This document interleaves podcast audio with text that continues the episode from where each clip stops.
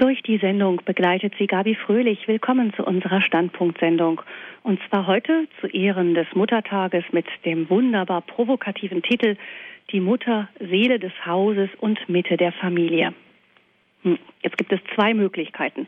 Entweder Sie sind ein nicht mehr ganz junger Jahrgang oder zumindest mehr oder weniger traditionell eingestellt, dann werden Sie sich über dieses Thema sicher freuen und vielleicht auch dankbar an Ihre eigene Kindheit zurückdenken. Oder zweite Möglichkeit, ich wiederhole den Titel noch einmal, die Mutter, Seele des Hauses und Mitte der Familie. Es kann jetzt schon sein, dass Sie eher jünger sind, vielleicht eher liberal und modern denken oder fühlen. Dann wird dieser Titel Sie vermutlich etwas befremden, vielleicht auch sogar ärgern, den Kopf schütteln lassen oder mitleidig gähnen lassen. Sie dürfen all das gerne tun, nur abschalten würde ich an Ihrer Stelle jetzt nicht. Denn die Referenten dieser Sendung sind Bärbel und Josef Weidmann und die beiden sind alles andere als altbacken oder weltfremd. Ich begrüße das Ehepaar Weidmann nun ganz herzlich in dieser Sendung, zugeschaltet aus Feichten, das liegt in der Nähe von Altötting. Hallo, guten Abend. Grüß Gott, Frau Fröhlich. Guten Abend. Sie haben sechs Kinder. Das älteste ist 15, das jüngste zwei Jahre alt. Frau Weidmann, erstmal herzlichen Glückwunsch zum Muttertag. Sie sind heute wahrscheinlich gut gefeiert worden. Ja, das stimmt. Sehr schön. Das ist ja wirklich schon eine Großfamilie, äh, fällt heute wirklich unter Großfamilie. Sechs Kinder. Haben Sie sich das schon immer gewünscht, so viele Kinder zu haben? Nein, überhaupt nicht. Das äh, erzähle ich aber nachher auch im Vortrag, wie das er kam. Erzählen Sie dann noch ein bisschen näher. Ich stelle Sie erstmal Ihre, unseren Hörern vor, Sie beide. Ähm, fangen wir vielleicht bei Ihrem Mann diesmal an, Frau Weidmann. Dr. Josef Weidmann, Sie sind 44 Jahre alt, stammen aus Neuburg an der Donau. Sie sind Diplomphysiker, arbeiten ja. in einem Hightech-Unternehmen und sind dort Abteilungsleiter in der Entwicklung. Außerdem sind Sie Vater. Was bedeutet das für Sie eigentlich Vater sein? Das kommt ja heute nicht so viel vor. das ist natürlich auch Thema unseres Vortrags heute. Mhm. Wenn es um die Mutter geht, muss es irgendwo immer auch um den Vater gehen. Vater sein heißt für mich vor allem, es ist tatsächlich ein kompletter Beruf, nicht zuletzt mit den sechs Kindern. Wobei wir, glaube ich, dadurch, dass unsere Kinder sehr gesund sind und sehr aufgeweckt, auch sehr viel Glück dabei erleben. Aber mhm. es ist mhm. sicherlich eine Vollzeitbeschäftigung, was meine knappe Freizeit angeht. Mhm. Ja, Sie sind ja äh, Vollzeit beschäftigt, auch als Abteilungsleiter sicher auch gut eingespannt. Wie ist das ähm, in Ihrem Betrieb? Da klagen ja viele Väter. Man sagt ja, es ist die vaterlose Gesellschaft. Der Mann ist ständig weg. Äh, wie sieht das bei Ihnen aus? Ermöglicht Ihre Arbeit Ihnen doch auch zu Hause bei der Familie zu sein? Ja, Gott sei Dank. Also das ist ein sehr gutes Unternehmen, das auch darauf achtet, dass die Mitarbeiter durchaus noch Zeit für die Familie haben. Und ähm, ich habe das große Glück, dass ich zum Beispiel nicht Schicht arbeiten muss. Das ist ein mhm. großer Vorteil in der Entwicklungsabteilung. Ja. Kommen wir zu Ihrer Frau, Frau Bärbel Weidmann. Sie sind 39, äh, geboren in Würzburg, allerdings sehr oft umgezogen, haben Sie gesagt. Sie sind, jetzt kommt eine lange Liste, Sängerin, Regisseurin, Hausfrau, Mutter. Da kommt noch so manches andere dazu bei Ihnen. Sie haben Gesang, Tanz und Schauspiel in München studiert und ich habe mir mal erlaubt nachzurechnen. Ich hoffe, das ist nicht unhöflich. Sie sind mit 24 Jahren Mutter geworden, also re relativ, ich sage relativ jung, also relativ im Vergleich zu der Welt drumherum. Ähm, hatten Sie keine Lust auf Karriere? Doch, im Gegenteil. Aber es war an der Zeit. Ich musste mich entscheiden. Ich habe die Berufung gespürt und habe dann Ja dazu gesagt. Mm, auch dazu werden Sie uns nachher noch ein bisschen was erzählen. Sie sind, Sie arbeiten als Gesangslehrerin und Vokalcoach. Das heißt so für ähm, Stimmbildung und Stimmentwicklung bei Sprechen und Singen, wenn ich das richtig verstanden habe. Genau. Sie sind ähm, außerdem Leiterin der Tauschbörse Trostberg und Umgebung. Können Sie kurz sagen, was das ist? Ja, unser Tauschsystem äh, basiert auf Zeit. Das heißt, jeder kann sich mit Zeit einbringen. Wenn ich eine Viertelstunde oder ich gebe eine äh, Gesangsstunde und habe dann vier Viertelstunden, vier Taler mir verdient und kann die dann fürs Fenster putzen oder für äh, Einkäufe, Reifen wechseln, Kuchen backen. Jetzt auch gerade für Kommunionen und Firmung haben wir im Haus, lasse ich sehr viel von der Tauschbörse machen. Da kann ich das einfach wieder eintauschen. Mhm. Das ist vielleicht auch ein neues Wirtschaftssystem, nicht, dass dich dann in Krisenzeiten auch ähm, noch dazukommen kann. Auf jeden Fall. Mhm. Ähm, Sie sind außerdem Dozentin für Gesang an der Emanuel, Emanuel School of Mission in Altötting. Da gibt es diese Missionsschule der Gemeinschaft Emanuel und dort ähm, arbeiten Sie außerdem als, noch als Gesangsdozentin. Auch bei Emanuel in Altötting sind Sie beschäftigt als Regisseurin. Ähm, Im Moment machen Sie das Don Bosco Musical Gangs of Turin. Vielleicht dazu auch noch zwei, drei Worte? Ja, für mich ist die Arbeit eigentlich äh, relativ kurz. Ich habe die Studenten bekomme ich im Oktober, lernen sie kennen. Wir machen im November das Casting. Wir fangen im Dezember mit dem Musical an äh, inszenieren dann bis Februar und dann ist auch schon Premiere. Das ist also alles ziemlich ähm, ja eine intensive Arbeit. Und jetzt höre ich praktisch äh, ab Februar nur noch, wie sie auf Tournee gehen und äh, die Menschen damit erfreuen. Also Sie studieren das mit denen ein und dann lassen Sie sie ziehen damit. Genau. Mhm. Ähm, Sie haben ein Rosenkranzbüchlein herausgegeben mit Bildern zu allen fünf Gesetzen. Ähm, ich höre aus Ihrer bisherigen Biografie, dass der Glaube eine wichtige Rolle in Ihrem Leben spielt. War das immer schon so? Ist Ihnen das mit in die Wiege gelegt worden? Ja, meine Eltern sind beide ähm, Glauben äh, groß geworden. Mein Vater Simon Dach ist ja auch in, bekannt in Radio mhm. Horeb mit seinen musikalischen Sendungen. Und sie, ähm, der, ich glaube, jeder muss seinen Glaubensweg finden und irgendwo dann an den Punkt kommen, wo er wirklich Ja dazu sagt. Und diesen Punkt, dieser Punkt war bei mir mit 16. Ja, und dann hat der Herr seine eigenen Wege mit mir vorgehabt. Mhm. Aber dazu komme ich dann auch noch im mhm. Vortrag. Ähm, vielleicht noch mal eine Klammer dazu, Herr Weidmann. Wie war das bei Ihnen, auch Sie, mit dem Glauben groß geworden? Ja, ich würde sagen, ich bin so mit einem ganz traditionellen, guten Glauben groß geworden der allerdings nicht sehr, ähm, sehr wie würde man sagen, charismatisch war, sondern so ganz traditionell. Ich habe dann auch im Laufe des Studiums Kontakt bekommen zu sehr guten Gruppen und dann ist der Glaube, glaube ich, sehr intensiv gewachsen bei mir noch einmal. Und mit, spätestens als ich dann meine Frau kennengelernt habe, sind wir den Weg dann gemeinsam gegangen. Mhm.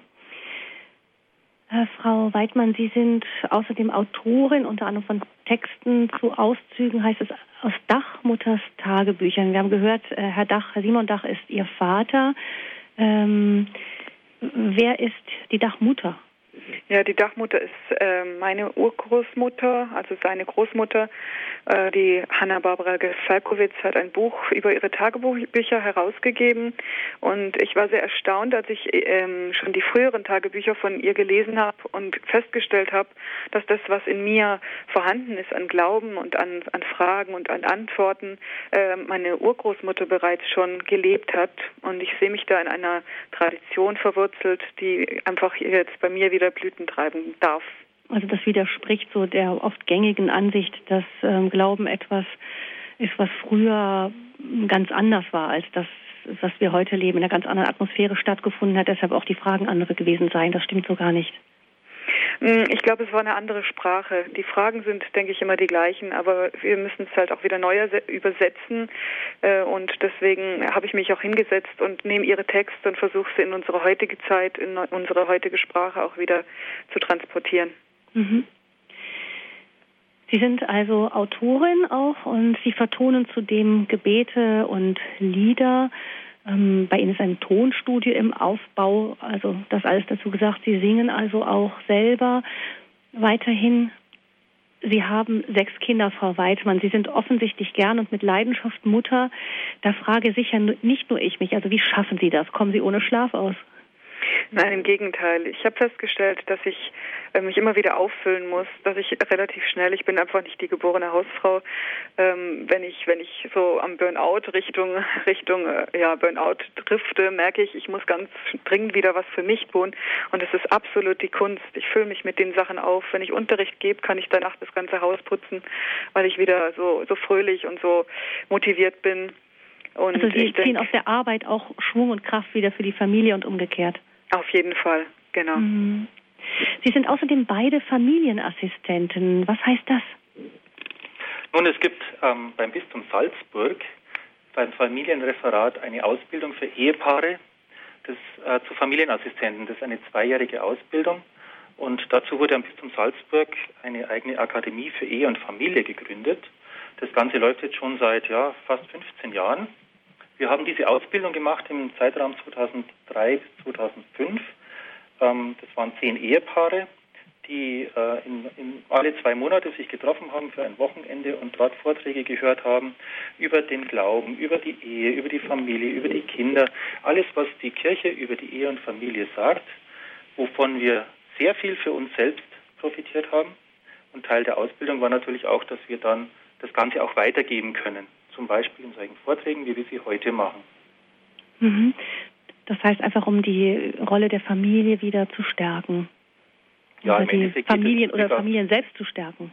Ja, es geht darum, die insbesondere die Ehepaare zu stärken natürlich. Also das war jetzt unser großes Charisma. Ähm, es gibt verschiedenste Schwerpunktthemen, die sich die Familien, die Ehepaare dann gesucht haben. Unser Schwerpunkt ist die christliche Ehe, basierend auf dem Ehesakrament. Aber es gab dann auch andere Schwerpunkte, wie zum Beispiel meine eigene Herkunft in der Ehe, ähm, Kindererziehung, pubertierende Kinder, Umgang mit Medien, mit Sexualität, mit all diesen Themen, die für die Ehen und für die Familien einfach wichtig sind. Mhm apropos pubertierende Kinder und ähnliches. Ähm, ist das für Sie manchmal auch, haben Sie manchmal das Gefühl, das wächst Ihnen alles über den Kopf? Das ist alles wahnsinnig viel mit den Kindern. Sie haben ja sehr große Spannen auch im Alter dann dazwischen. Ja, also wenn Sie es nicht gesagt hätten, hätte ich, hätte ich sagen müssen, dass einem das manchmal tatsächlich so ein bisschen über den Kopf wächst. Aber ich habe eine sehr kluge und einfühlsame Frau, die mir als Vater jetzt da sehr viel hilft. Und es ist tatsächlich auch so, dass man aus dem Glauben viel Kraft schöpfen kann wenn man sich überfordert fühlt, wir geben es an Jesus ab und überlassen ihm es, wenn wir wirklich nicht mehr weiterkommen. Und wir sind damit sehr gut gefahren bis jetzt. Mhm. Das ist, glaube ich, schon eine gute Überleitung zu Ihrem Vortrag. Die Mutter, Seele des Hauses und Mitte der Familie ist der Titel. Vielleicht noch ganz kurz dazwischen geschaltet eine Frage. Ähm, ich denke, das ist ein Titel, der heutzutage sehr provozieren kann. Werden Sie manchmal auch, wenn Sie so mit einer großen Familie kommen und ähm, Sie, Frau Weidmann, dann als äh, sagen, ja, mir ist das Muttersein so wichtig, dass ich dafür auch ähm, auf eine große Karriere vielleicht als Sängerin verzichtet habe, werden Sie da manchmal schräg angeschaut? Hm, eher weniger. Also ich kenne, kenne Familien, die davon erzählen, dass sie schräg angeschaut werden. Aber ich glaube, wenn die Leute das machen, tun sie das hinter unserem Rücken. Mhm. Vielleicht sind aber auch manchmal ein bisschen neidisch. Ich habe manchmal das Gefühl, dass man fast denkt, dass andere sagen, ja, eigentlich weiß ich, dass es das Richtige wäre und man die Zeit mit den Kindern vergeht so schnell. Das sagen mir dann auch wieder viele. Ja, interessanterweise gilt es ja heute fast schon als unmöglich, mit sechs Kindern durchzukommen. Ich habe jetzt gerade Klassentreffen gehabt und war der mit Abstand am meisten Kindern hatte, da ist mir das wieder aufgefallen, wie viele einen ungläubig anschauen, wobei wir auch eine ganze Reihe von wirklich großen Familien kennen, die also neun, zehn oder sogar mehr Kinder haben und wo wir uns dann fragen, wie die das schaffen. Und das sind ganz tolle Familien dabei. Mhm. Wunderbar. Ich danke Ihnen ganz herzlich so für ähm, dafür, das, was Sie aus Ihrem Leben bisher erzählt haben. Wir hören gleich noch mehr davon. Wir hören jetzt eine kurze Musik und dann den Vortrag zum Thema dieser Standpunktsendung am Muttertag.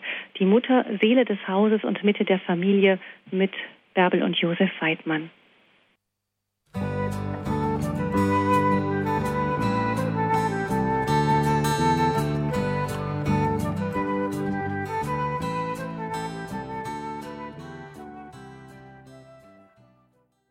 Ja, liebe Zuhörer, Muttertag ist eine gute Gelegenheit, einmal auf den Stand und die Stellung der Mutter in unserer Gesellschaft zu blicken.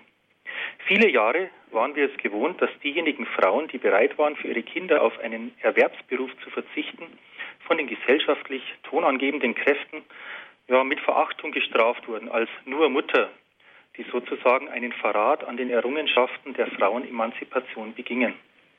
Die Frauen sollen sich also entweder den ideologischen Wünschen der Feministinnen beugen oder den Wünschen der Wirtschaft, die auf ihre Arbeitskraft setzt. So wird auch das derzeitig heftig diskutierte Betreuungsgeld regelmäßig als Herdprämie diffamiert. Wie wohltuend hebt sich dagegen die Argumentation der jungen Familienministerin Christina Schröder hervor, die, gerade selbst zum ersten Mal Mutter geworden, das innerhalb der Regierung ja bereits vereinbarte Betreuungsgeld nun umsetzen will. Sie sagt ganz einfach, das ganze ideologische Gerede interessiert sie nicht, weil es den Frauen nur wieder einmal vorschreiben will, wie sie sich zu verhalten haben. Stattdessen sollen die jungen Mütter selbst entscheiden, was sie für sich und ihr Kind am besten finden. Interessant ist in diesem Zusammenhang auch, dass jetzt die Ergebnisse von Umfragen bekannt geworden sind, wonach 70 Prozent der Mütter ihre Kinder in den ersten Jahren selbst erziehen wollen. Solche Daten hatten vor der Diskussion um das, um das Betreuungsgeld kaum eine Chance auf politische Wahrnehmung. Ministerin Schröder ist für uns die ganz große Überraschung des jetzigen Bundeskabinetts. Und die demonstrative Unterstützung durch Frau Merkel macht uns Hoffnung, dass sie das Betreuungsgeld trotz zahlreicher Attacken ihrer Gegner auch wird durchsetzen können. Auf die Unterstützung der Mehrheit der Mütter in Deutschland kann sie jedenfalls zählen. Und vielleicht kündigt sich hier, wie der Kommentator einer großen deutschen Online-Zeitung meinte, auch ein politischer Generationenwechsel an. Ja, die Meinungen, wie Mutter und Frau zu sein haben, sind so unterschiedlich wie die Menschen selbst. Denken Sie an Ihre eigenen Erfahrungen mit Ihrer Mutter, Schwiegermutter, Großmutter. Da kommt schon der ein oder andere Gedanke wie, so will ich das auch machen oder eben ganz bestimmt so nicht. Als ich dann selbst Mutter wurde, überlegte ich nicht lange und versuchte durch Versuch und Irrtum, gute Literatur und Gespräche mit anderen Frauen und Müttern die aktuellen Probleme zu lösen und daran zu wachsen. Es gab dann kein richtig oder falsch, sondern eher, es funktioniert oder es funktioniert eben nicht.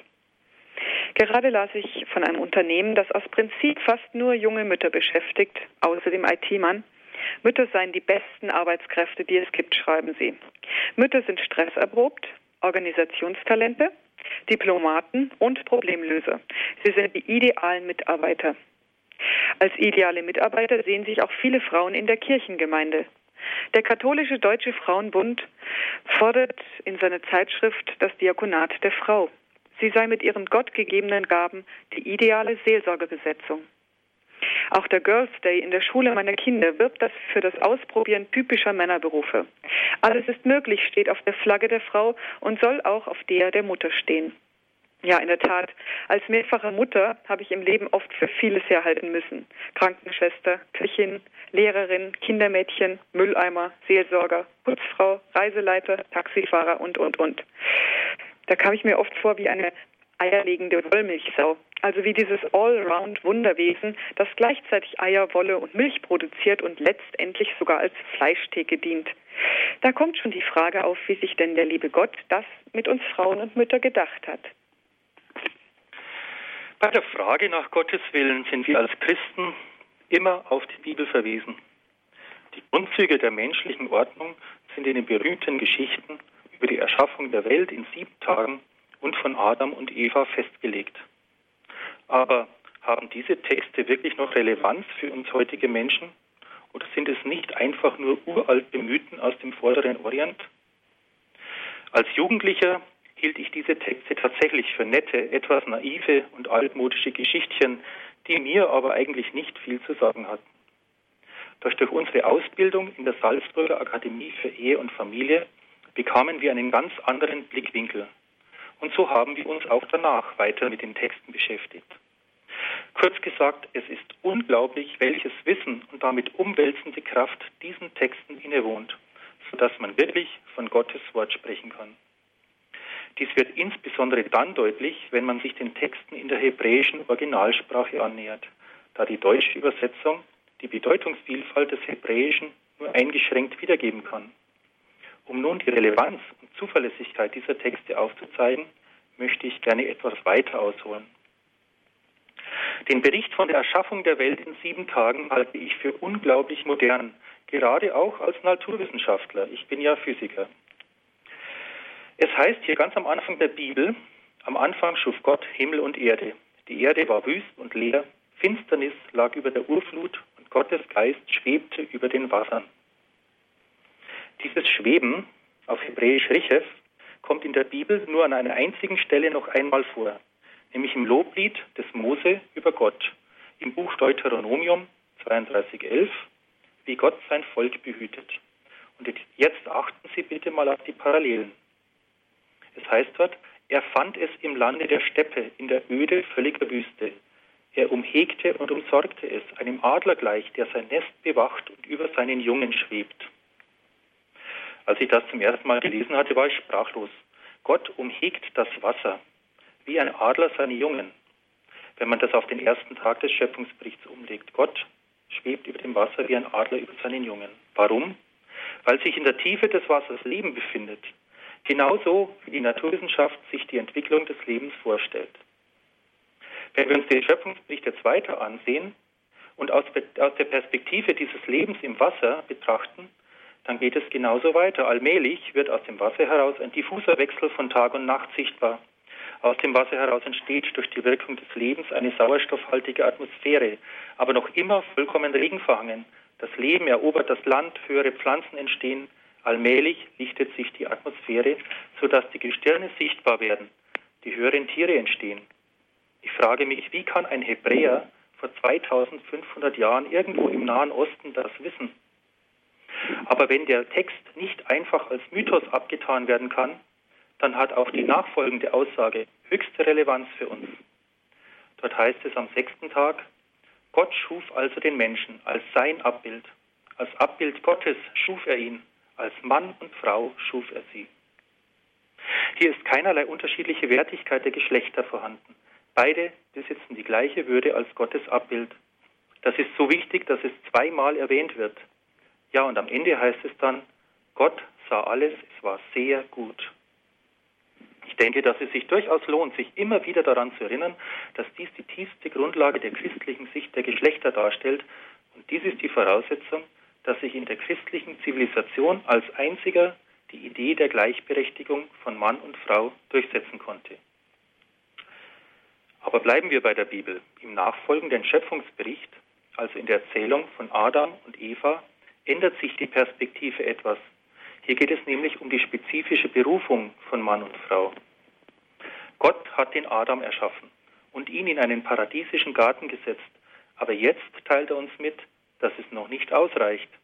Es heißt, es ist nicht gut, dass der Mensch allein bleibt. Und deshalb will Gott ihm ein Wesen zuführen, das die hebräische Bibel mit den Worten Ezer Kenegdo bezeichnet. Diese beiden Wörter übersetzt die Einheitsübersetzung mit einer Hilfe, die ihm entspricht. Diese Kenegdo findet der Mann jedoch nicht in den Tieren, die Gott ihm der Reihe nach zuführt, sondern erst, aber dann mit jubelnder Stimme in der Frau. Nun ist die Übersetzung Hilfe, die ihm entspricht, sicher nicht falsch, führt aber im Deutschen durch ihre Mehrdeutigkeit ein wenig in die falsche Richtung. Beim Wort Hilfe denke ich eher an so etwas wie eine Haushaltshilfe oder eine Hilfe bei der Arbeit, aber das kann hier ja wohl nicht gemeint sein, wie übrigens auch Johannes Paul II. in Mulieris Dignitatem, der Enzyklika über die Würde der Frau, schreibt. Hilfe kann im Deutschen aber auch um Hilfe schreien bedeuten, also eine viel stärkere Bedeutung. Hilfe in Lebensnot. Zahlreiche Wissenschaftler haben sich mit dem Begriff Ezer auseinandergesetzt. Von den 16 Mal, in denen das Wort in der Bibel vorkommt, bezieht es sich 14 Mal auf Gott und beschreibt stets Gottes Stärke oder Macht. Ein Beispiel finden wir am Ende des Buches Deuteronomium, Kapitel 33, Vers 26. Da heißt es, es gibt keinen Gott wie den Gott Jeschuruns, der einherfährt am Himmel in seiner Stärke, einherfährt in seiner Erhabenheit auf den Wolken. Die Ezer ist also in der Tat eine Art Lebensretterin für den Mann.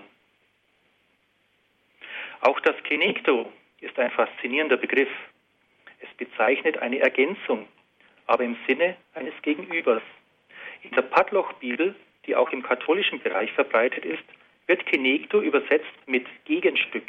Also, ich will ihm eine Hilfe machen als sein Gegenstück.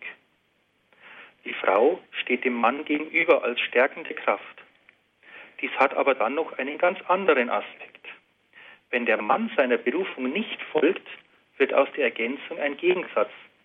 Und die Frau wird im schlimmsten Fall zur Gegnerin. Deshalb sollten die Männer auch ihre Plätze einnehmen. Ich singe zum Beispiel bei uns im Kirchenchor mit. Da wir kaum Männer haben, helfe ich im Tenor aus. Aber jeder weiß, dass ich kein Tenor bin. Ich halte nur die Stellung, bis die kommen, denen der Platz eigentlich zusteht. Und dann ziehe ich mich auch gerne wieder zurück. In diesem Licht sehe ich aber auch die Position der Frauen in der Kirche. Ein Mann ist nicht besser als die Frau, aber er tut sich schwerer, seinen Platz zu finden als die Frau. Die Frauen sehen den Mangel und handeln. Aber als Ezer Kenegdo sehnen wir uns danach, dass der Mann seinen Platz annimmt. Die Bibel ruft uns Frauen auf, die Hilfe des Mannes zu sein, damit er seine Berufung finden und leben kann. Ich denke aber, dass es für die ganze Familie die Ezer Knekto ist, auch für ihre Söhne und für die Töchter. Die Bibelstelle lädt uns Frauen ein, unser Leben aus der Sicht einer Ezer Kenekto zu betrachten. Helfe ich meinen Lieben, es zu tun, oder mache ich es selbst, weil ich es besser kann oder weil es dann schneller geht? Ich zitiere dazu Edith Stein. Der Zerfall der beiden Geschlechter durch den Sündenfall hat zur Knechtung der Frau durch den Mann geführt. Diese muss seine Gefährtin werden, muss dem Mann durch freie persönliche Entscheidung zu Hilfe kommen und ihm auf diese Weise ermöglichen, das zu werden, was er sein soll. Ja, denn in der Geschichte von Adam und Eva ist noch ein weiterer Aspekt verborgen, der direkt mit der Berufung der Frau als der Stifterin von Beziehungen zu tun hat. Achten Sie mal drauf, Gott hat in der Wildnis den Adam geschaffen und erst danach für ihn einen großartigen Garten angelegt. Der Mann ist also ein Geschöpf der Wildnis. Dies ist seine ursprüngliche Heimat. Der Mann steht also für Kampf und Stärke. Natürlich ist auch den Frauen dieses Denken nicht fern. Aber ich denke, es hat schon seinen Grund, warum gerade junge Männer risikoreiche Abenteuer suchen. Die Frau dagegen, zwar geschaffen aus einem Stück ganz nahe an Adams Herz, ist ein Produkt des Gartens. Sie steht für Kultur, Schönheit, Harmonie und Leben. Daher wird der Mann in der Regel die Grenzen der Familie verteidigen und die Familie ernähren, wogegen die Frau ein schönes und harmonisches Heim für die Familie schafft. Der Mann stellt eher die elementaren Bedürfnisse sicher, die Frau dagegen ermöglicht Beziehungen. In dieser Weise ist die Frau berufen, die Mitte der Familie und die Seele des Hauses zu sein. Die Bindungsforscher Gordon Neufeld und Gabor Mate haben dieses Phänomen in ihrem Buch Die Kinder brauchen uns beschrieben. Sie erläutern, warum heutige Kinder anders und schwerer erziehbarer geworden sind. Sie zeigen auf, dass wir in unserer Gesellschaft den Bezug zu unseren Elterninstinkten verloren haben. Unsere Kinder binden sich daraufhin an andere Kinder, die selbst noch unreife Wesen sind und sie unmöglich zur Reife führen können. Die elterliche und besonders die mütterliche Priorität muss es sein, keine Bindungslücke zuzulassen und die Kinder nach längeren Aufenthalten außerhalb der Familie wieder zu uns herzuholen. Ich zitiere wir müssen sie unter unsere Fittiche nehmen und in ihnen den Wunsch wecken, zu uns zu gehören und bei uns zu sein. Gott hat uns diese Gaben von Natur aus mitgegeben und wir wenden sie instinktiv bei jedem Baby an, dem wir begegnen.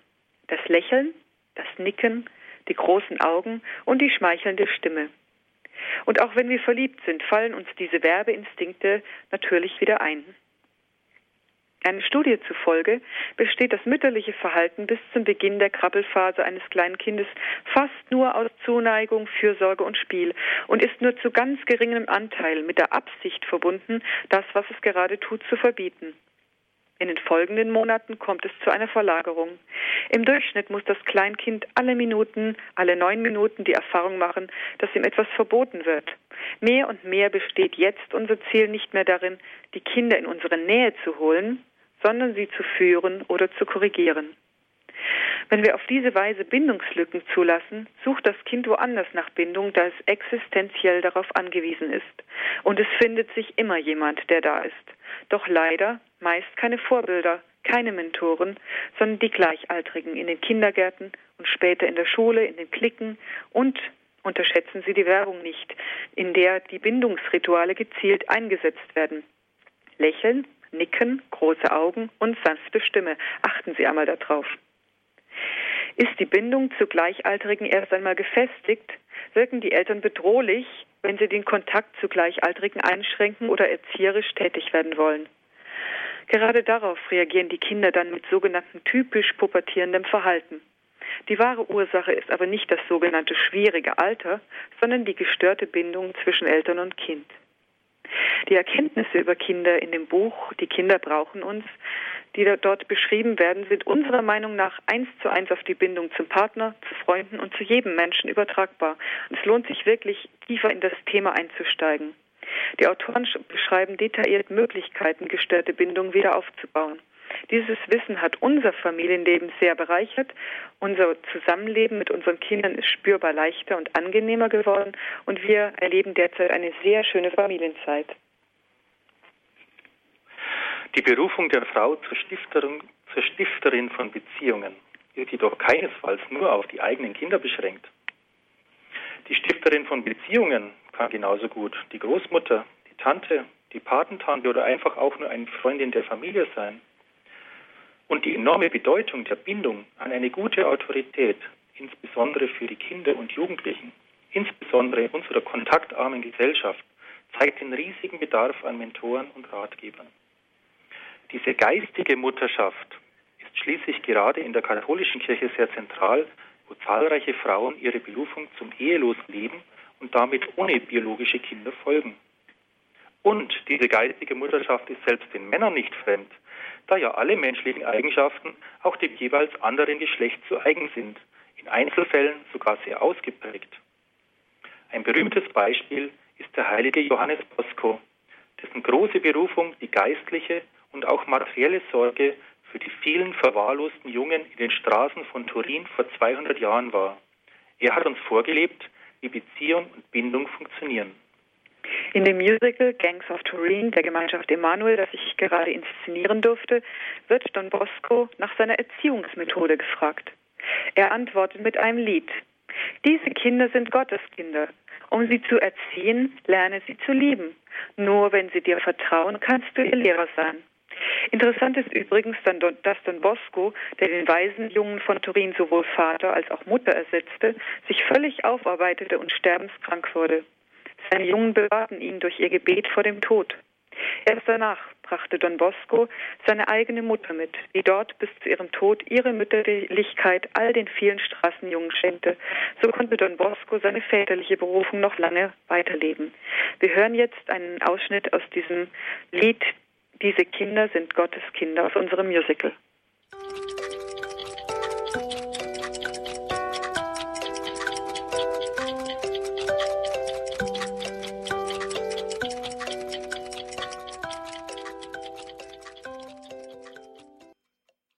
Diese Kinder sind Gottes Kinder. Das war ein Stück aus dem neuesten Emanuel Musical über Don Bosco, der, wie wir gerade eben im Vortrag von Bärbel und Josef Weidmann gehört haben, auch viele mütterliche Züge hatte.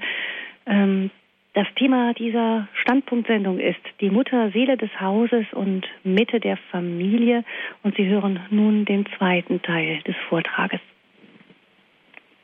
Ja, liebe Zuhörer, wir wollen Sie nun einladen, einige Frauen und Mütter aus der biblischen und christlichen Geschichte zu betrachten. Zunächst die Geschichte von Hannah, der Mutter des Propheten Samuel. Die Geschichte geht so. Elkanah hatte zwei Frauen, die eine, die ihm viele Kinder schenkte, und Hannah, die er trotz ihrer Kinderlosigkeit sehr liebte. Wenn sie über ihre Kinderlosigkeit klagte, sagte Elkanah zu ihr, bin ich dir nicht mehr wert als zehn Söhne? Aber Hannah war unglücklich. So ging sie in den Tempel, um den Herrn anzuflehen, ihr zu helfen. Sie versprach, den erstgeborenen Sohn ganz Gott zu weihen und ihn im Tempel zu lassen. Eli, der Priester, sah Hannah lange in ihren klagenden Gesten und stummen Gebet zu. Dann wollte er sie hinauswerfen, weil er dachte, sie sei betrunken. Doch Hannah erklärte ihm die Lage, ohne das Gebetsanliegen selber zu erwähnen.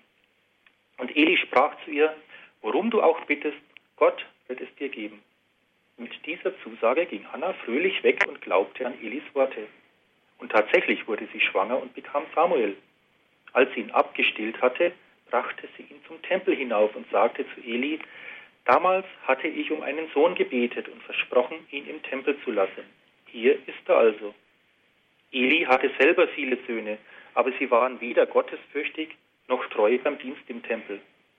Es steht hier übrigens nicht, warum Eli und seine Frau es nicht geschafft hatten, ihre Kinder, ihren Kindern eine Beziehung zum Herrn zu vermitteln. Aber von Hannah steht da weiter, sie kam jedes Jahr zum Tempel hinauf, um Samuel ein neues Obergewand zu bringen, und Eli segnete sie und sprach, Gott möge euch für den Sohn, den ihr hier gelassen habt, noch weitere Kinder schenken. Und so kam es dann auch. Samuels Geschichte geht dann weiter. Er wird ein Diener nach dem Herzen Gottes und Eli und seine Söhne müssen sterben. Hannah wünscht sich sehnlichst ein Kind und ist auch bereit, es Gott wieder herzugeben. Sie möchte aber ihre Mutterliebe ausleben können. Sie möchte jemandem ihre bedingungslose Liebe schenken können, jemandem versorgen und umhegen. Ihr Mann Elkanah bietet sich ihr an mit dem Satz, bin ich dir nicht mehr wert als zehn Söhne? Doch unsere mütterliche Liebe möchte sich nicht auf den Mann beschränken. Hannas Herz schrie nach mehr, und deshalb wagte sie es, vor den Herrn zu treten. Erstaunlich finde ich, dass Hannah der Zusage des Priesters glaubte, ohne dass Eli wusste, worum Hannah gebeten hatte. Ich wünsche mir diesen starken Glauben und ich wünsche mir Priester, die uns Kraft ihrer Vollmacht bedenkenlos mit Heilszusagen beschenken. Hannah hält ihr Versprechen und lässt das wahrscheinlich drei bis vier Jahre alte Kind bei dem fremden Priester zurück. Das entspricht heute vielleicht der Situation vieler Mütter, die ihre Kinder von klein auf in Kitas oder zur Tagesmutter geben. Nur, dass Hannah ihren Sohn nur einmal im Jahr sieht. Aber sie bleibt mit ihnen in Beziehung. Samuel erhält jedes Jahr ein neues Obergewand. Es ist wie ein Zeichen der Liebe der Mutter, an dem sich Samuel festhalten kann. Und wie viele Gebete und gute Gedanken mag sie an ihn geschickt haben. Und dieses unbedingte Vertrauen auf Gottes Führung brachte in Samuel den Propheten hervor, der schließlich die ersten Könige Israels einsetzte, nämlich Saul und David. Als zweite Gestalt wollen wir die Mutter Gottes betrachten. Maria hat wohl als werdende Mutter eine der schwierigsten Situationen durchlebt, die wir uns vorstellen können. Die Geschichte, die sie, ihre, die sie ihrer Familie und schließlich auch ihrem Verlobten erzählen musste, hat vermutlich kaum zur Entspannung der Lage beitragen können. Oder würden wir unsere Tochter, die bis dahin überhaupt nichts mit Männern zu tun gehabt hatte, begeistert in den Arm nehmen, wenn sie sichtbar schwanger von einer Reise zurückkäme und uns erzählt, das Kind sei ohne Vater entstanden? Dennoch vertraut Maria ganz auf Gottes Führung und Gott sorgt dafür, dass Josef sie und das Kind annimmt, dass die Geburt gut verläuft und sie schließlich sogar in Ägypten Zuflucht finden. Und dieses unbedingte Vertrauen brachte der Menschheit in Jesus schließlich den Erlöser. Eine bemerkenswerte Muttergestalt der christlichen Geschichte ist die heilige Monika, Mutter des heiligen Augustinus. Über Monika wissen wir, dass sie als Ehefrau des Patricius, eines römischen Heiden, sehr unter dessen Demütigung litt, aber dennoch treu an seiner Seite blieb und sich schließlich sogar die Anerkennung ihrer zunächst feindlich gesinnten Schwiegermutter erwarb. Ihr Sohn Augustinus hingegen war nach einem ausschweifenden weltlichen Leben bei der Sekte der Manichäer gelandet und war dort sehr aktiv. Monika hat neun Jahre lang Gott intensiv im Gebet bestürmt, ihren Sohn wieder zur Kirche zurückzuführen. Vom damaligen Bischof von Karthago sind die Worte überliefert, ein Sohn solcher Tränen kann nicht verloren gehen. In dieser Zeit bekehrte sich schließlich auch ihr Ehemann, kurz vor seinem Tod und am Ende auch Augustinus. Auf diese Weise wurde sie eine echte Eza Kenegdo für ihren Ehemann, aber auch für ihren Sohn. Das unbedingte Vertrauen der Monika auf das Eingreifen Gottes hat uns in Augustinus den größten Kirchenlehrer des frühen Christentums geschenkt. All diesen starken Frauen, so unterschiedlich ihre Situationen auch waren, ist gemeinsam das unbedingte Vertrauen auf Gottes Hilfe und Führung. Und diese Erfahrung, dass wir Gott die Führung überlassen sollen, auch wenn es aussichtslos oder vielleicht manchmal sogar unklug erscheinen mag, trägt auch unser Leben wie Ihnen meine Frau anhand eigener Erfahrungen kurz schildern will. Genau. Als junge Frau hatte ich ehrlich gesagt keine Ambition, Mutter zu werden. Schließlich hatte ich nicht umsonst die Kunstschule besucht und mehrere Jahre Gesang, Tanz und Schauspiel studiert. Ich stand dann doch aber an dieser entscheidenden Kreuzung des Lebens mit den zwei Wegweisern. Auf dem einen stand Karriere, Bühne, Partys, Punkt, Punkt, Punkt. Und auf dem anderen Ehefrau, Mutter, Punkt, Punkt, Punkt. Interessant fand ich, dass mein Herz sofort wusste, wie ich mich entscheiden sollte, aber mein Verstand musste erst noch überzeugt werden. Es waren übrigens die drei Punkte, die mich überzeugten. Sie stehen für und anderes. Was sie bringen werden, kann man nie wissen. Aber wir Christen wissen, dass Gottes liebender Plan dahinter steht, dem wir uns bedenkenlos ausliefern können. Den Mann, den Gott für mich erdacht und erschaffen hat, hatte mein Herz bereits entdeckt. Und die Worte für meine Berufung fand ich im Psalm 45, Vers 11. Tochter Zion, verlasse dein Vaterhaus und folge deinem König nach, er ist ja dein Herr. Ja, und so bin ich Mama geworden. Allerdings sehnte ich mich immer auch noch nach dem anderen, ich war nie die Mutter, die voll in ihrer Rolle aufgeht und nichts mehr anderes braucht, um glücklich zu sein. Aber ich vertraute auf Gottes Führung und legte ihm meine Sehnsüchte immer wieder im Gebet ans Herz. Die ersten Kleinkinderjahre waren ganz schön anstrengend. Schlaflose Nächte, wenig soziale Kontakte und keine Verwandten in der Nähe. Kinder, die ständig am Rockzipfel hängen. Versuch und Irrtum, die ganze Palette. In dieser Zeit entdeckten wir Radio Horeb und es kam mir vor, als ob plötzlich eine Quelle lebendigen Wassers durch unser Wohnzimmer fließen würde. Und da ist mir erst richtig bewusst geworden, wie nötig wir gute Predigten und Vorträge, liebevolle Stimmen, Gebete und die Gemeinschaft im Glauben brauchen. Heute genieße ich es, die Mitte der Familie zu sein. Die Kinder kommen mit ihren Anliegen vertrauensvoll zu mir. Und so anstrengend wie Kinder zwischen 15 und drei Jahren auch sind, ich liebe sie und sie lieben mich. Ich habe verstanden, dass ich mich erst auffüllen lassen muss, bevor ich geben kann. Und dazu gehören auch meine Herzensanliegen. Ich male wieder, singe, tanze und ich darf jedes Jahr ein Musical für die Mission machen. Gott hat alle meine Gebete wunderbar erhört. Und diese Fülle kann und muss ich weitergeben. Ja, sonst platze ich oder sterbe ich an Gnadenvergiftung, wie meine Schwester immer sagt. Die Mutter ist also die Mitte der Familie. Dies bedeutet, dass sie gleichzeitig die Lebensretterin des Mannes sein soll und die Beziehungsstifterin der ganzen Familie. Außerdem ist der ganz normale Alltag zu bewältigen. Bei uns würde ich sagen, der ganz normale Wahnsinn. Wie soll das denn eine einzige Frau alles schaffen? In dem Buch Die Kinder brauchen uns werden verschiedene Techniken aufgeführt. Aber in der Praxis ist es halt so, wenn ich selbst schlecht drauf bin, dann kommt kein Lächeln über mein Gesicht. Denn was ich nicht habe, kann ich eben auch nicht geben. Und deshalb muss ich mich zunächst damit beschenken und auffüllen lassen. Und aufgefüllt werde ich im Gebet, im Vertrauen darauf, dass Gott die Probleme lösen wird, die mich als Menschen vollkommen überfordern. So wie Jesus sagt, sucht zuerst das Reich Gottes und alles andere wird euch dazugegeben. Der beste Erziehungsspruch, den ich je gehört habe, lautet, die beste Erziehung nützt nichts, die Kinder machen uns doch alles nach. Um eine gute Mutter zu sein, muss ich ein Vorbild haben und selbst eine gute Mutter gehabt haben. Aber was ist mit denen, die keine solche hatten? Gerade deshalb ist Maria für uns so wichtig, denn sie ist von jedem von uns die Mutter. Erstaunlicherweise fallen gerade heute der Gedenktag unserer lieben Frau von Fatima und Muttertag zusammen. Denn Fatima ist der Ort, wo ich meine Beziehung zu Maria gefunden habe. Zunächst konnte ich mit Maria nichts anfangen. Mit 16 luden mich meine Firmpaten nach Fatima ein. Ich sagte zu Maria, okay, ich komme jetzt zu dir, aber wenn du irgendwas von mir willst, musst du handeln. Und siehe da, die Gottesmutter hat sich diese Einladung nicht entgehen lassen und mir wurde dort unter anderem eine tiefe Beziehung zu ihr geschenkt und die Liebe zum Rosenkranz.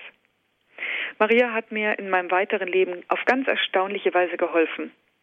Als ich zum Beispiel mein erstes Kind nicht richtig stillen konnte, sagten die Ärzte, dass es ein Generationsproblem sei, vermutlich weil ich selbst nicht gestillt werden konnte.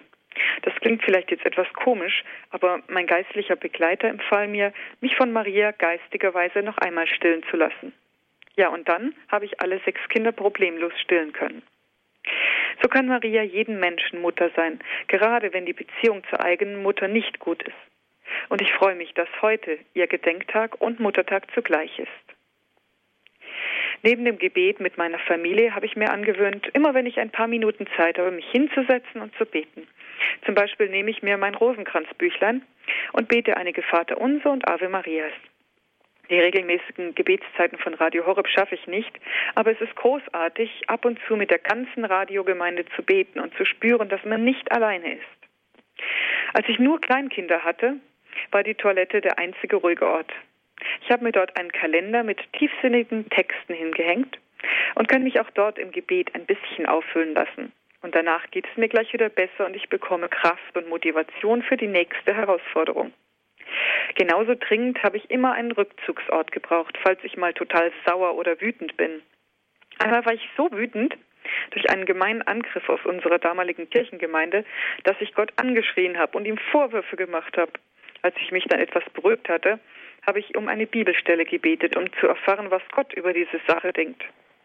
In der Bibelstelle war er dann genauso aufgebracht. Ihr Heuchler, ihr weißgetünchten Wände. Da war ich schon getröstet, dass Gott die Sache genauso sieht wie ich und habe ihm die ganze Sache abgeben können. Und kam dann als einigermaßen versöhnter Mensch wieder aus meinem Gebet hervor.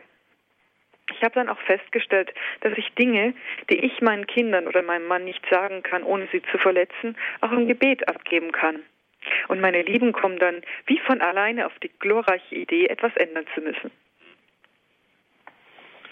Ja, liebe Zuhörer, wir kommen langsam zum Ende. In der Schlussbotschaft des Zweiten Vatikanischen Konzils heißt es, die Stunde kommt, die Stunde ist schon da, in der sich die Berufung der Frau voll entfaltet. Die Stunde, in der die Frau in der Gesellschaft einen Einfluss, eine Ausstrahlung, eine bisher noch nie erreichte Stellung erlangt. In einer Zeit, in welcher die Menschheit einen so tiefgreifenden Wandel erfährt, können deshalb die vom Geist des Evangeliums erleuchteten Frauen der Menschheit tatkräftig dabei helfen, dass sie nicht in Verfall gerät. Wir hoffen, dass wir in unserem Vortrag aufzeigen konnten, dass Männer und Frauen die gleiche Würde von Gott erhalten haben, jedoch unterschiedliche Berufungen. Die Frau soll für den Mann eine Art Lebensretterin sein, die ihm hilft, seine Berufung zu leben und seinen Platz einzunehmen. Als Mutter tut sie das auch für ihre Kinder. Frauen besitzen in der Regel viel stärker als Männer jene Mütterlichkeit, mit der sie Beziehung schaffen und so Wärme, Geborgenheit und Barmherzigkeit in die Familien und nicht zuletzt in die Gesellschaft hineintragen können. Dass diese Mütterlichkeit nichts mit Schwäche zu tun hat, zeigen uns die starken Frauengestalten der Bibel. Nicht im Vertrauen auf ihre eigene Kraft, sondern in unbedingtem Vertrauen auf Gottes Führung sind sie ihrer Berufung gefolgt. Solche starken Mütter, ob im biologischen oder geistigen Sinn, sind immer starke Menschen. Solche starken Mütter brauchen wir dringender denn je. Wir danken Ihnen für Ihre Aufmerksamkeit.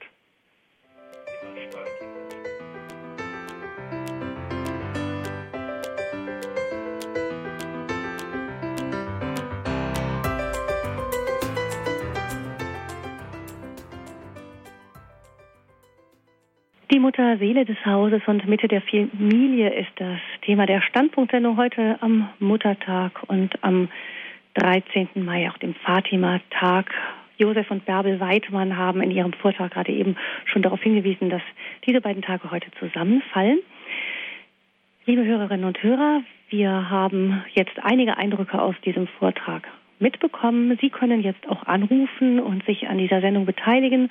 Wir können auch gerne von Ihnen zum einen Fragen entgegennehmen, zum anderen aber auch haben Sie vielleicht Erinnerungen an Ihre eigene Mutter? Das soll jetzt keine Gratulationssendung wenden, äh, werden, das ist eine Standpunktsendung, aber vielleicht haben Sie Erinnerungen daran, was Ihre Mutter besonders schön, besonders richtig gemacht hat, was ähm, Sie in besonders gute Erinnerung behalten haben und möchten das gerne mit uns allen teilen, vielleicht auch Anregungen geben für andere Mütter oder Sie sind selber Mutter und möchten einfach mal sagen, wie es Ihnen so ergeht. Herzlich willkommen. Herzlichen Dank Ihnen ähm, Herr und Frau Weidmann für Ihren Vortrag und da sind ganz viele Anregungen dabei gewesen, bin ich sicher. Frau Weidmann, ich hätte zunächst mal als einer der ersten Gedanken, der mir kam, war, Sie und ich übrigens auch haben das Glück, Beruf und Familie so vereinen zu können. Also nicht ähm, vor die ganz harte Entscheidung gestellt zu sein. Zwar Karriere, ja, die große Karriere, das geht wohl nicht, wenn man wirklich viel daheim mit den Kindern sein möchte, aber ähm, trotzdem irgendwie beruflich tätig sein, dieses Auftanken haben Sie ja schön beschrieben. Es gibt jetzt aber auch Mütter, die haben Berufe, da lässt sich das nicht so gut machen. Also die sind Arzthelferinnen oder ähm, anderes. Ähm, kann eine Mutter auch Mitte der Familie sein, wenn sie ein Großteil abwesend ist, wenn sie sich nicht ganz gegen ihren Beruf entscheidet, sei es aus finanziellen Gründen, sei es einfach, weil sie sagt, ich, ich will einfach nicht nur zu Hause sitzen. Ähm, geht das auch oder muss sie doch schon einfach da sein? Ist das ganz wichtig? Ja, ich glaube, das hat die Hanna uns ja ganz deutlich gezeigt, dass es geht, die nur einmal im Jahr aufgetaucht ist, äh, dass sie ein Zeichen ihrer Liebe dagelassen hat, dass wir einfach ein Zeichen der Liebe in unserem Haus auch dalassen, wenn wir nicht anwesend sind, wo die Kinder ja unsere Duftmarke, unsere Seele doch auch ähm, entdecken, auch wenn wir gerade nicht anwesend sind. Was könnte das sein zum Beispiel? Mm, also ich weiß jetzt von meiner eigenen Mutter, dass sie, dass sie sehr viel Blumen aus ihrem Garten immer wieder im, im Haus hatte und wenn ich äh, ins Haus kam, habe ich dann irgendwo einen Blumenstrauß vor der Mutter Gottes gesehen und so ihre liebevolle Art Sichtweise, wobei meine Mutter fast auch immer für uns da war. Und ähm, wenn wir umgezogen sind, hat sie uns dann auch gefragt, soll ich arbeiten gehen oder nicht. Und sie, ähm, je älter wir wurden, desto dringender haben wir sie gebraucht. Also je älter sie wurden, das war, ist nicht umgekehrt genau. gewesen. Nein, nein, im Gegenteil. Je älter wir wurden, desto mehr haben wir gesagt, bleib lieber zu Hause, wir, wir brauchen dich. Mhm. Das ist ein interessanter Punkt, da würde ich gleich gerne noch darauf eingehen. Ähm, ja, Sie sagten gerade, ähm, das ist so, dass die Mutter mehr gebraucht wird, je älter die Kinder werden. Also man sagt ja normalerweise so, die ersten drei Jahre sollte doch die Mutter die wichtigste Bezugsperson sein. Das spricht gegen die Kinderkrippen. Ähm, das sagen viele Psychologen, dass es einfach doch das Beste ist, wenn die Kinder die Mutter daheim haben. Ähm, Sie sagen, es ist fast später noch wichtiger?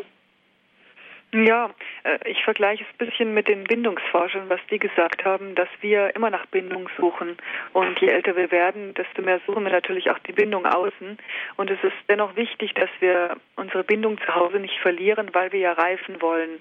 Das heißt, äh, wenn wir im Außen gute Mentoren haben, dann ist das eine wunderbare Sache. Aber meistens kommen wir eben von irgendwo nach Hause, wo wir dann wirklich wieder jemand brauchen, der uns aufbaut, der uns wirklich bedingungslos annimmt und liebt und nicht jemand, der von uns leistet Leistung, Leistung, Leistung verlangt. Das ist dann schon was ganz anderes, diese mütterliche Liebe.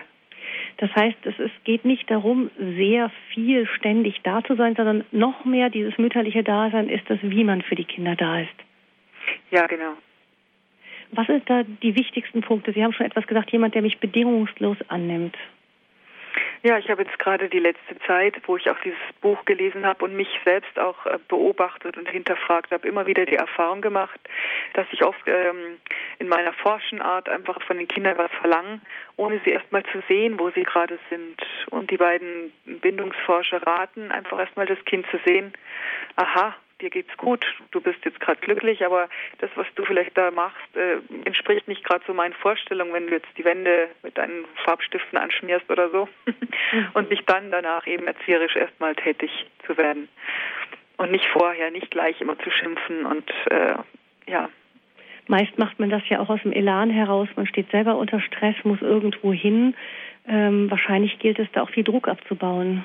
Genau. Es geht um diese Sekunde des Wartens, dass man nicht gleich reagiert, sondern erst sich in sich selbst zurückziehst, Jesus ähm, gerade einen Stoßschrei auslassen, eine, eine Notsignal abgeben nach oben und dann aus Liebe, aus der Liebe, die Jesus uns schenkt, dann äh, mit dieser mütterlichen Liebe auch wieder handeln zu können. Diese Sekunde brauchen wir einfach. Hm. Sie haben ähm, gesagt, dieses Buch, da werde ich Sie gleich nochmal nach dem genauen Titel fragen, aber ähm, Bindungslücken zulassen, was ist damit genau gemeint? Na, ich glaube, das kennt jeder von uns. Wenn wir von irgendjemand angeraunzt werden, dann äh, kriegen wir sofort so ein Gefühl von, oh, der mag mich nicht oder der hat was gegen mich oder ich bin nicht gut genug. Und äh, dann suchen wir uns was anderes. Und das ist einfach eine Bindungslücke, ganz klar. Das geht jedem von uns so. Mhm. Ähm, gilt das dann nicht für Väter genauso wie für die Mütter? Auf jeden Fall. Naja, da bin ich jetzt wohl angesprochen. Ja, für mich ist wahrscheinlich die Situation eher so wie die, die Mütter, die ähm, teilweise müssen, teilweise natürlich auch gern wollen, also sehr viel außerhalb der Familie arbeiten. Wenn ich abends heimkomme, habe ich natürlich relativ wenig Zeit mit den Kindern und ich bin in dieser großen Gefahr, das kenne ich von mir sehr gut, dass ich dann zunächst mal das Negative sehe, also das, was alles nicht funktioniert hat. Und ähm, das ist genau das, was meine Frau meint mit den Bindungslücken. Wenn ich meine Kinder also zunächst mal, wenn sie mich nur negativ erleben, ich komme nach Hause, bin erledigt, bin hungrig und dann ist die Küche ein Chaos, ähm, ja, dann sollte ich oder dann muss ich, das ist ganz wichtig, eben nicht die Kinder erstmal anraunzen, sondern ich muss erstmal selber zur Ruhe kommen, ich muss die Kinder im Positiven sehen, damit die wenige Zeit, die ich mit ihnen habe, nicht nur davon geprägt ist, dass ich sie zurechtweise und sozusagen erziehe, sondern dass ich eine gute Bindung zu ihnen aufbauen kann. Das ist natürlich jetzt mit, den, mit der kurzen Zeit, die man am Tag zur Verfügung hat, oft nicht so ganz einfach. Umso wichtiger, denke ich, ist es, dass man die Zeit am Wochenende oder insbesondere in den Ferien gemeinsam nutzt, wirklich als Familie, als, als diese, diese Einheit, diese, diese ähm, diese Gruppe von Menschen, die wirklich eine intensive Beziehung zueinander hat, die es gut miteinander meinen, dass wir das einpflegen, eintrainieren, dass da Raum dafür da ist. Mhm. Und diese Zeit sollte gerade eben nicht den Gleichaltrigen gehören, weil die zueinander natürlich eine ganz andere Beziehung aufbauen, wo wir Eltern dann ganz schnell außen vor stehen. Und am Ende wären dann alle unglücklich. Die Kinder sind ja auch unglücklich damit, wenn die Beziehung zu den Eltern nicht mehr so gut ist. Und je älter die Kinder werden, das sehen wir natürlich auch bei unseren, desto mehr suchen sie natürlich auch Bindungen außerhalb der Familie. Und diese Bindungen außerhalb der Familie, da muss man, denke ich, sehr aufpassen, dass es nicht überhand nimmt, damit die Kinder nicht plötzlich ihre Bindungen nur noch dort suchen und die Eltern praktisch mehr oder weniger so noch als Dienstleister neben mit herschwimmen. Ähm, unsere Erfahrung ist, dass auch gerade dieses typische Pubertieren aus dieser Situation heraus entsteht, dass die Kinder die Eltern ja nicht mehr so richtig als Beziehungspersonen, sondern eben nur noch als Dienstleister wahrnehmen. Oder zumindest teilweise. Also ganz so schlimm ist es ja Gott sei Dank bei uns nicht. Aber was wir doch so ähm, teilweise mitbekommen, gerade alleinerziehende Mütter sind natürlich schwer in dieser Gefahr drin. Ähm, wir kennen die ganzen Probleme auch von unseren Bekannten, von Freundinnen. Aber die, die eigentliche Ursache oder das, das, wo man gegensteuern muss, denke ich, ist, wenn diese Beziehungen brechen oder geschädigt werden, dass man diese Beziehungen auf jeden Fall wieder aufbaut.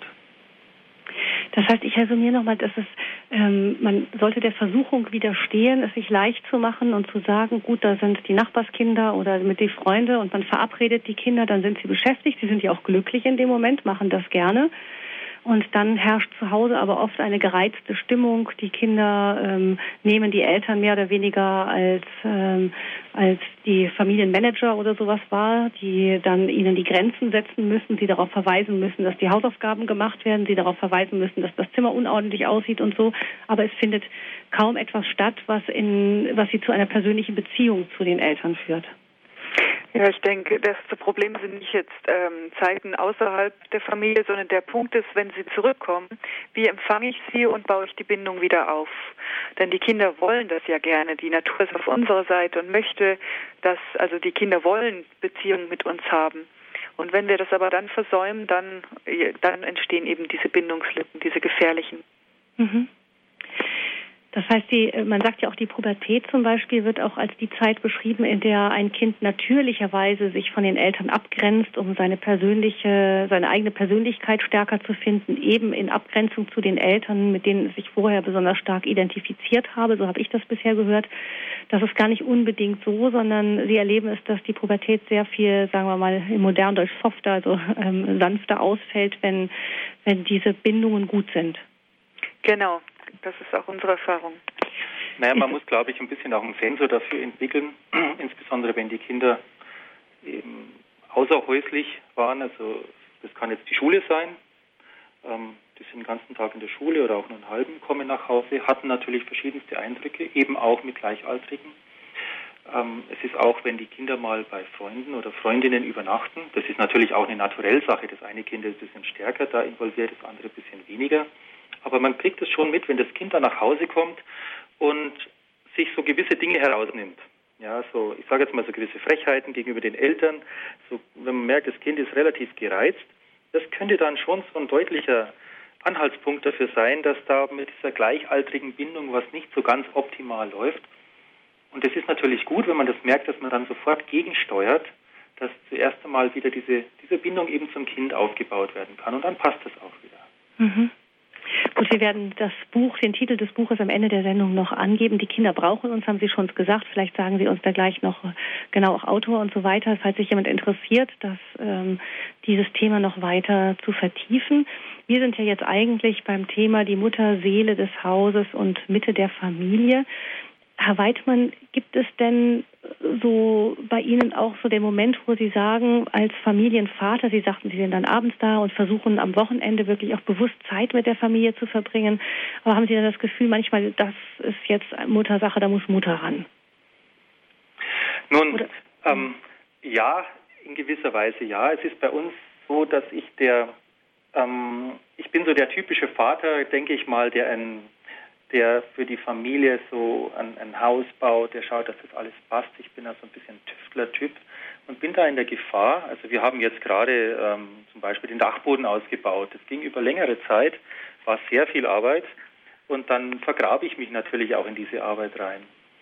an der Stelle bin ich sehr froh, dass meine Frau doch diese mütterliche Seite hat, die mir so ein bisschen an der Stelle fehlt, weil sie das sofort ausgleichen kann und auch sieht, wenn was schief läuft. Ich bin dann halt ein bisschen ungeduldig, wenn die Arbeit auch sauber gemacht werden muss. Die Kinder möchten mir dann vielleicht helfen, aber es passt halt dann doch nicht immer so ganz. Dann äh, habe ich vielleicht mal die falschen Worte. Aber natürlich bin auch ich gefordert als Vater, dass diese Harmonie passt, dass das fließen muss. Ich merke nur sehr, wie ich, das, was wir in unserem Vortrag gesagt haben, ähm, dieses, dieses Ausgleichende, dieses, dieses Rettende auch der Frau, das ist eine ganz starke Erfahrung, die für uns beide jetzt zutrifft. Das können wir so hundertprozentig unterstreichen. Und da bin ich sehr froh um meine sehr mütterliche Frau. Das heißt ja auch so, dass Väter und Mütter etwas unterschiedliche Erziehungsstile haben und vielleicht auch sogar haben sollen. Ich kenne das allerdings aus meiner eigenen Kindheit noch so. Da war auch meine Mutter war auch zu Hause und sie hat auch entschieden grundsätzlich in, in der Erziehung, wie es laufen soll. Der Vater war vor allem am Abend und auch am Wochenende da und hat dann einfach so mitgemacht, hat dann das gemacht, was äh, die Mutter vorgab.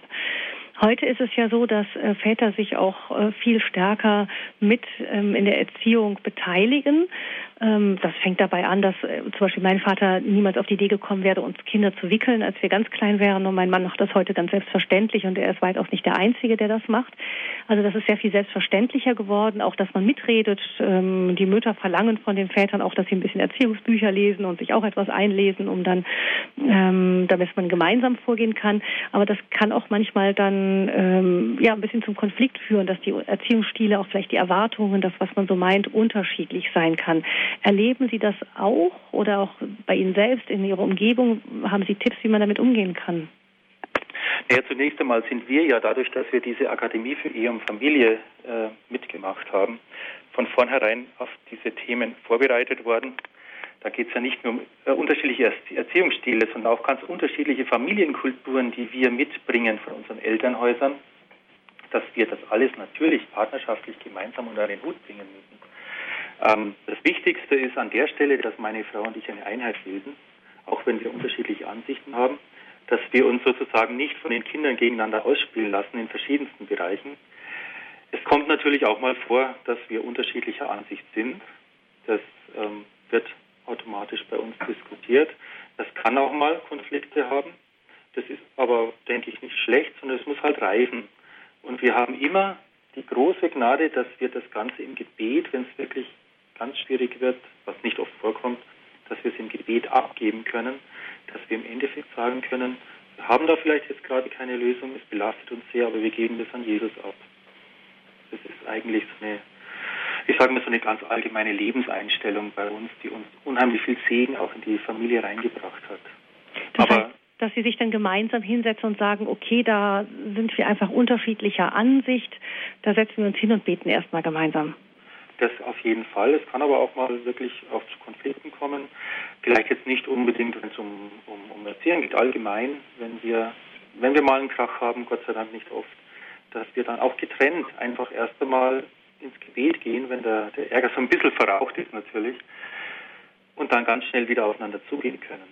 Aber mhm. wie gesagt, das war ein großer Anteil unserer Ausbildung in Salzburg, dass wir das für unsere Ehe automatisch sozusagen dann mitbekommen haben und, und seitdem auch zu leben versuchen.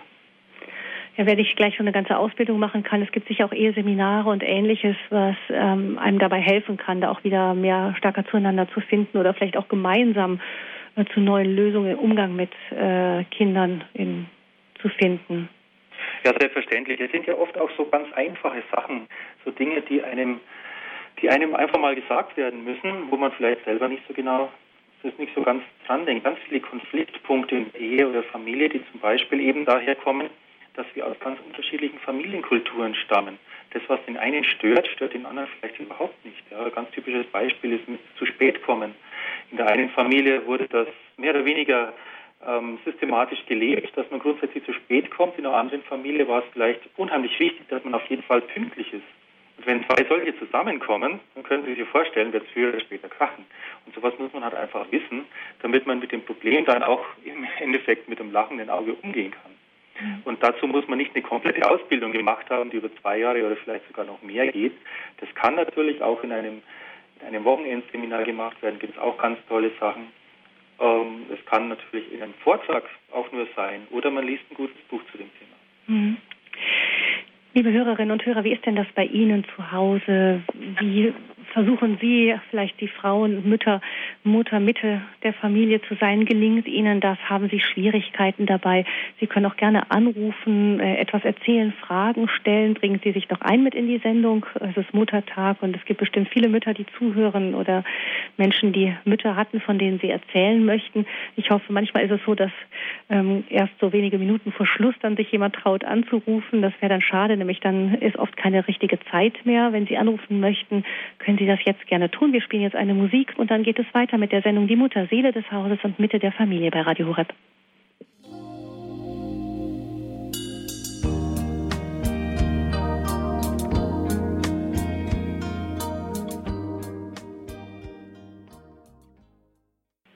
Sie haben eingeschaltet bei Radio Horeb zur Standpunktsendung zum Muttertag, die Mutterseele des Hauses und Mitte der Familie. Und wir haben eine erste Hörerin in der Leitung, Frau Maria aus München. Guten Abend.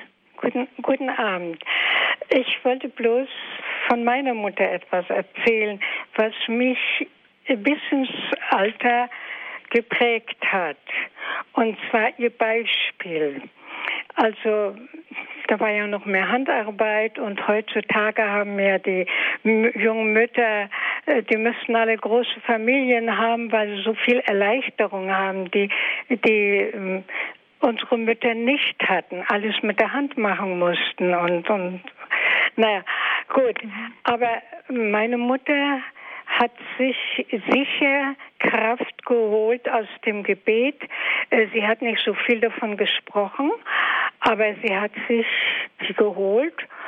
Und äh, dann, wie wir, damals war ich noch ein Kind, wie wir die Heimat verlassen mussten vor den Feinden, dann, dann habe ich sehr in Erinnerung, wir haben viel, ja, angsterregende Sachen erleben müssen, weil wir Frontbomben und, und, und, und, was man halt so auf der Flucht erlebt hat.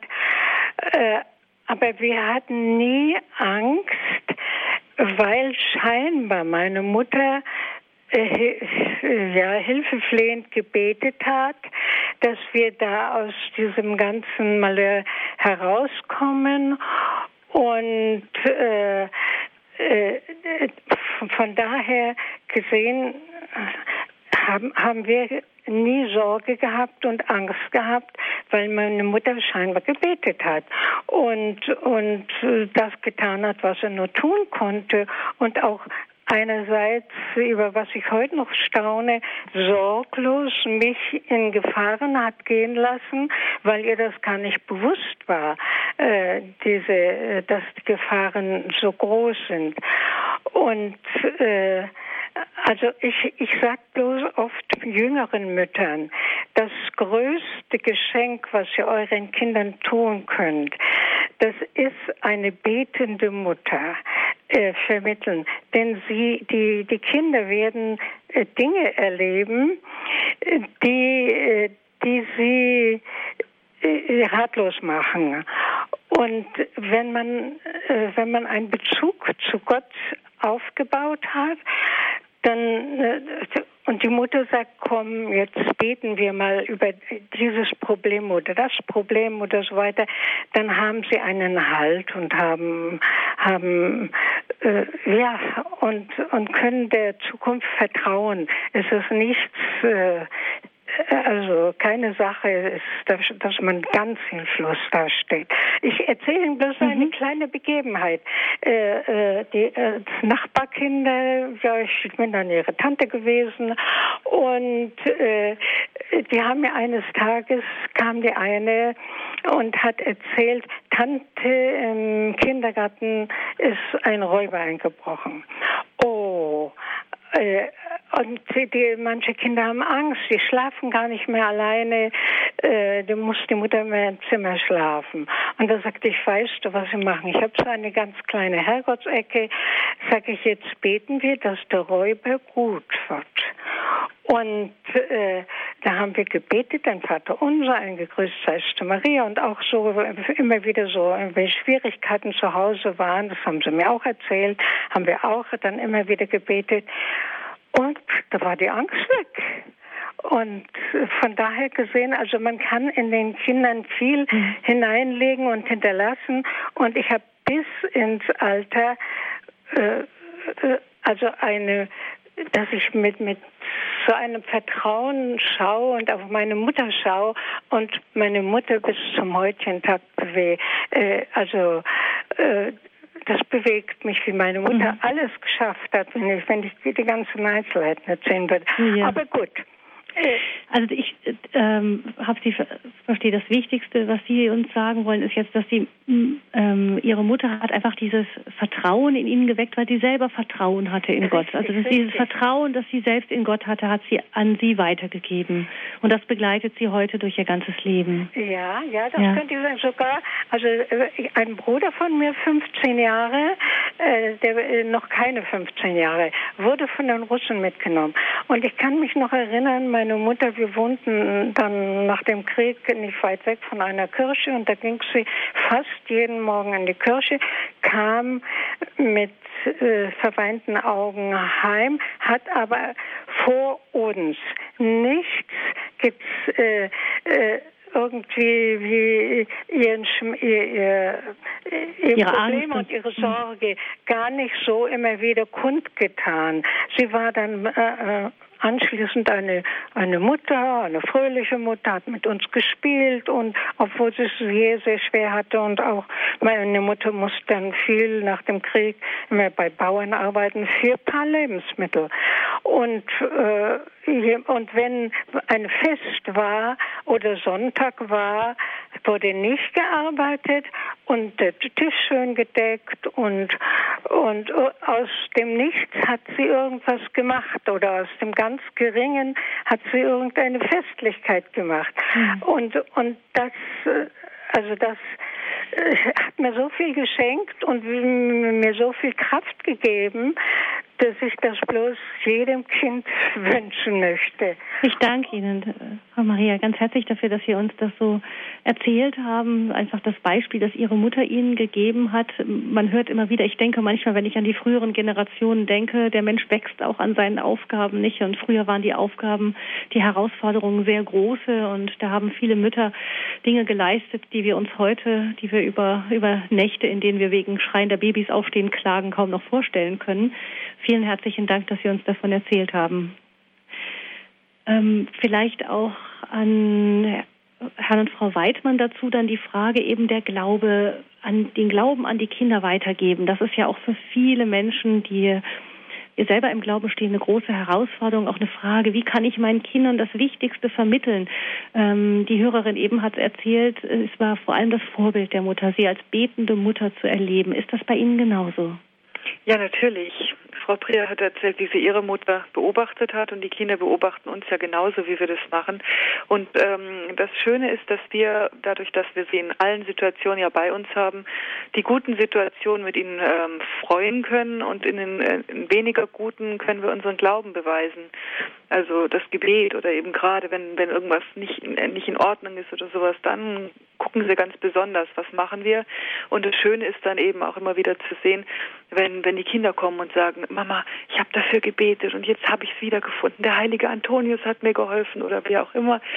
Also es ist, ist schon schön zu sehen. Es macht mich am glücklichsten, wenn ich sehe, äh, wie meine Kinder dann Zeugnis geben und sagen, dass sie eben auch eine Beziehung jetzt zum, zum Herrn bekommen haben.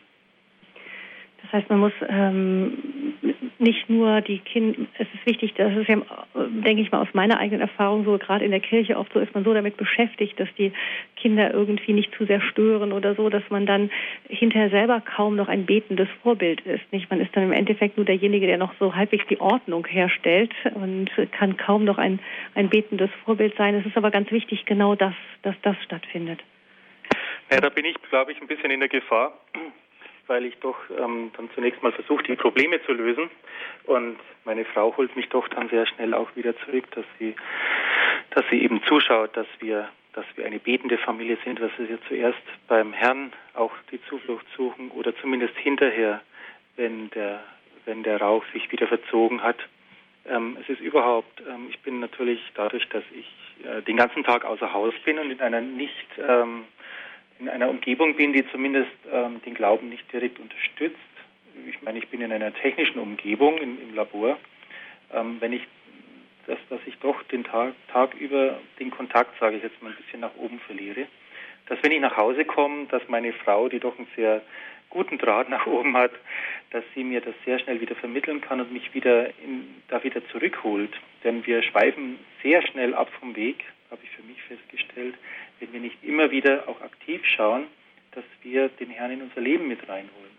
Und das ist natürlich auch wichtig, das ist auch mir sehr wichtig, dass die Kinder uns eben als betende Familie erleben, als betendes Ehepaar, das sehr darauf vertraut, dass der Herr im Endeffekt die Probleme lösen wird. Jetzt sind wir natürlich sehr froh, dass wir keine solchen Erfahrungen machen mussten, wie die Frau Prier, die gerade angerufen hat, keine so existenziellen Erfahrungen. Allerdings kann ich mich noch sehr gut erinnern, vor ungefähr zehn Jahren ist unser Ältester plötzlich verschwunden gewesen. Es war eine sehr kalte Nacht, er war mit dem Radl unterwegs und er ist dann sogar von der Polizei gesucht worden mit Hubschrauber und allem drum und dran. Da da wird das Gebet dann schon sehr existenziell. Mhm. Dann alles ganz Gott sei Dank, nach zwei Stunden war er wieder da, ist er gefunden worden. Aber ähm, also diese Situationen, wenn man dann beten kann, das ist schon eine große Stütze. Mhm. Das heißt, auch außerhalb von diesen existenziellen Situationen, die einen ja wirklich wahrlich ins Gebet treiben können, ist es ja der normale, wie sagt das, der normale Wahnsinn, ganz normale Wahnsinn im Alltag. Wie machen Sie das ganz konkret dann in solchen Momenten? Da ist jetzt irgendwie ein Problem, da eine Unstimmigkeit, sagen Sie, kommen jetzt beten wir erstmal dazu mit dem Kind oder wie, wie kann ich mir das vorstellen? Ja, es geht eher darum, dass ich in mein, erstmal in mein Gebet finde. Also diese, diese Punkte kommen ganz oft am Tag, wo ich sage, jetzt brauche ich eine Hilfe Hilfe oder ich, ich brauche das oder jenes. Und gerade als, äh, als, als ähm, Frau, die keine Verwandten in der Nähe hat, ist man doch sehr allein auf sich gestellt. Und ähm, da habe ich sehr schnell gelernt, dass Gott mir alle Hilfe schickt, die ich brauche, wenn ich ihn darum bitte. Nur meistens vergesse ich das. Also ist es äh, eher der Weg. Jetzt zum Beispiel äh, vor letzte oder vorletzte Woche äh, war Rasenmähen dran und die Kinder waren, habe ich gesagt, mäht doch mal bitte den Rasen. Und die haben das so mit mit äh, mürrischem Gesicht gemacht, dass ich richtig sauer geworden bin. Dachte mir, was ist denn dabei? Ein bisschen helfen, ich tue doch sonst nichts. Und dann äh, kam ich ihm auf den Gedanken beten und habe gesagt, lieber Gott, irgendwo wird es doch einen Menschen geben auf dieser Welt, der gerne Rasen mäht, dann schick mir doch den eben vorbei. War natürlich eher als Scherz gedacht, aber Gott nimmt mich ja sehr ernst. Und dann stürmt der Sohn von meiner Zugehfrau, die ich habe, äh, raus und sagt, darf ich den Rasen mähen, darf ich den Rasen mähen, ich mache das so gerne. Und dann hat sich, äh, hat sie sich sogar entschuldigt, die Mutter, und hat gesagt, ach, der, der fragt jeden, ob er mal Rasen mähen darf. und das war für mich natürlich auch wieder äh, ein, ein Highlight zu erleben, dass das, worum ich bitte, auch wirklich äh, prompt kommt. Und manchmal denke ich mir, Gott legt mir die Gebete in den Mund, weil er schon das vorbereitet hat, was er mir gleich schenken werden möchte. Mhm. Aber wie gesagt, das dran denken, dass ich alles, was ich brauche, wenn ich jemand jemand zum Reden brauche, wenn ich eine Umarmung brauche, wenn ich Hilfe beim Tischdecken brauche. Und ich werde dann immer gleich sauer, äh, anstatt zu beten und zu sagen, schick mir jemanden, der gerade ein offenes Herz hat, weil den kann ich jetzt gerade gut hier brauchen. Mhm. Das heißt, nichts ist zu klein für Gott. Genau, ganz mhm. genau. Eine äh, Frage kam mir noch beim Hören Ihres Vortrages. Ich mache jetzt nochmal einen kleinen Ausschweifer zu dem, was Sie ganz am Anfang gesagt haben, Herr Weidmann. Es gibt unterschiedliche Begabungen von Mann und Frau. Ich glaube, da ist man sich inzwischen doch wieder eher einig drüber. Früher hat man ja so eher war man der Tendenz, die dann zum sogenannten Gender Mainstreaming geführt hat. Männer und Frauen sind eigentlich ungefähr das Gleiche. Sie sind nur unterschiedlich geprägt von den Erziehungen. Ich persönlich muss sagen, in der Umgebung, die ich so habe hier, und das sind wahrlich äh, nicht viele Kirchgänger dabei, da sagen das nur noch sehr wenige. Die meisten sehen einfach, dass die Mädchen anders sind. Man unterstreicht es vielleicht auch heutzutage wieder stärker ähm, als die Jungs. Ähm, wir haben allerdings einige Jahre im Ausland gelebt. Da gab es viele Entwicklungshilfeorganisationen, auch so UNO-Mitarbeiter und so weiter, die eben aus dem Ausland kamen. Und unter diesen Mitarbeitern dieser verschiedenen Organisationen waren auch so manche Frauen, die ihre Familien mitgebracht haben. Und das waren dann die Väter, die bei den Kindern blieben, weil die Frauen ja mm, in diesen Organisationen arbeiteten. Und diese Väter kamen dann auch zu diesen typischen Kinderkrabbelgruppen und ähnliches, die es dann da gab. Ich kenne nicht die Details in jeder der Familien dort, die wir da so gesehen haben, aber von außen betrachtet schien das so für die Väter, Mütter und auch für die Kinder ganz in Ordnung so zu sein. Die waren das so gewöhnt. Das schien mir auch so, dass da Väter dabei waren, die fast mehr ähm, Geduld hatten als ich manchmal mit den Kindern. Ähm, kann das sein, dass auch manchmal ein Mann so viel Einfühlungsvergnügen, Geduld hat und so, das, was so die klassischen mütterlichen Eigenschaften sind, dass es auch mal so rumgehen kann, dass man da einfach mal die Rollen tauscht oder sind Sie da eher skeptisch? Nun, ähm, ich verweise an der Stelle einfach auf Don Bosco, dass das natürlich sehr wohl möglich ist. Ich meine, wir kennen ja selber auch sehr Väter, äh, sehr mütterliche Väter. Ich denke, wenn es sein müsste, wenn es jetzt aus beruflichen Gründen wirklich notwendig wäre, die Fälle haben Sie ja jetzt gerade geschildert, ähm, dass durchaus auch ich natürlich die Familie übernehmen könnte. Ähm, es ist nur es ist ja eher so ein, so ein, statistischer Wert. Wenn man sich mal anschaut, so ganz typisch, welche Kinofilme schauen sich Frauen am liebsten an, welche Kinofilme schauen sich Männer am liebsten an, welche Hobbys haben Frauen oder Männer, dann sieht man halt doch, es gibt dort ganz offensichtlich einen Unterschied. Und wir sehen es auch bei unseren Jungs, ja. Die einen, die mögen halt kämpfen und raufen und die Mädchen, die wollen halt doch lieber malen oder sich mal ein rosa-rotes Kleidchen anziehen. Also da ist sicherlich eine starke Tendenz da. Aber das heißt natürlich nicht, dass nicht die Männer mütterliche oder frauliche Aufgaben übernehmen können und, und umgekehrt. Ich plädiere das ein bisschen so wie die Familienministerin das sagt, bitte keine Ideologie, schaut mal drauf, was die Frauen und die Männer mögen und dann sollen sie doch bitte auch so leben können, wie sie es mhm. mögen. Und was sich halt dann rausstellt, ist, dass Gender Mainstreaming vermutlich einfach nur eine Ideologie ist und nicht funktioniert. Mhm. Ähm, sie müssen sich vielleicht auch nur mal die typischen Komiker anhören, die über Männer und Frauen reden das ist nämlich aus der politischen Korrektness herausgenommen und wegen Zulauf die haben. Und dann kommt man doch sehr schnell drauf, dass Frauen und Männer offensichtlich auch in allen Kreisen der Gesellschaft irgendwo unterschiedlich sind im mhm. Schnitt. Also im, im Schnitt ist das so. Es mag Ausnahmen geben. Herr Walter aus Österreich, aus Weiler in Österreich, ist ein Hörer in der Leitung, den wir noch mit auf Sendung nehmen möchten, kurz bevor es zu Ende geht. Grüß Sie, guten Abend, Herr Walter, schön, dass Sie angerufen haben. Ja, guten Abend. Äh, ich möchte kurz beitragen. Äh, die Frau Christa Mewis, die hatte schon vor über 40 Jahren geschrieben, dass die mangelnde Bindung, da war vorhin von der Bindung die Rede, macht, mhm. dass die Kinder das Vorbild da nicht annehmen und nicht nachfolgen und so. Und dann hat der Herr Weidmann da etwas zitiert von der Bindung. Äh, dass das muss der Gordon Neufeld sein von dem Buch Unsere Kinder brauchen uns da. Ja, genau. Und der, und der sagt ja, oder, oder, oder das ist, äh, die Bindung ist das äh, heute der größte Fehler macht man da, dass die Bindung zu gering ist und. Und der Gordon Neufeld sagt ja zum Beispiel, dass die Bindung der elementarste Trieb im Menschen ist sogar und dass die Bindung auch polar ist. Also das Kind kann sich nur an jemanden binden. Und wenn die Bindung an die Eltern, das wäre das Natürliche, zu gering ist, dann binden sie sich eben an die Mitschüler im Kindergarten, an die kleineren äh, Mitgespielen im Kindergarten. Und das nennt der gleichaltrigen Orientierung. Und das macht dann, dass sie, dass die eben in, in, der Schule und in dem Kindergarten nicht mhm. folgen und nicht lernen, weil die Kinder lernen ja nicht aus Interesse, sondern dem Lehrer zuliebe, der Mama zuliebe, der Kindergärtnerin zuliebe machen sie das. Und der sagt sogar zum Beispiel, da wir folgen nur jenen, an die wir gebunden sind, sind, sagt dieser Gordon Neufeld. Und dann sagt er zum Beispiel ein Beispiel, dass der Sokrates sagt, ich konnte diesem Schüler nichts beibringen, denn er liebte mich nicht. Und an dem, das ist der Hauptgrund von allen Erziehungsschwierigkeiten heute, diese mangelnde Bindung und Verbindung, zu, die von Natur aus natürlich an die Eltern in erster Linie gedacht wird und das wird dann übertragen auf andere Erziehung in der mhm. Schule und Großeltern und Onkel und so. Hm. Das scheint auch also ein Buch zu sein, das Ihnen auch viel gebracht hat. Ja. Ähm, ja, danke schön. Damit verweisen Sie, schlagen Sie schon den Bogen zu, äh, zum Abschied aus dieser Sendung. Ganz herzlichen Dank Ihnen noch für Ihren Anruf und noch einen schönen Abend nach Österreich. Herr Walter, danke schön. Danke auch und auch einen schönen Abend. Ähm, also, Sie haben wir haben es nochmal gehört, von Gordon Neufeld ist der Autor von dem Buch Unsere Kinder brauchen uns. Nicht? Wir hinterlegen das Ganze auch beim Hörerservice von Radio Horeb. Da können Sie dann auch nochmal nachfragen nach diesem Buchtitel, können dort anrufen. Ab morgen Vormittag um neun sind die Leitungen dort wieder besetzt. Ähm, Sie, Herr und Frau Weidmann, haben auch eine Internetseite oder vor allem Sie, Frau Weidmann, eben vor allem als Künstlerin. Ich darf darauf auch noch verweisen, www.weidmann.net. Was findet man dort?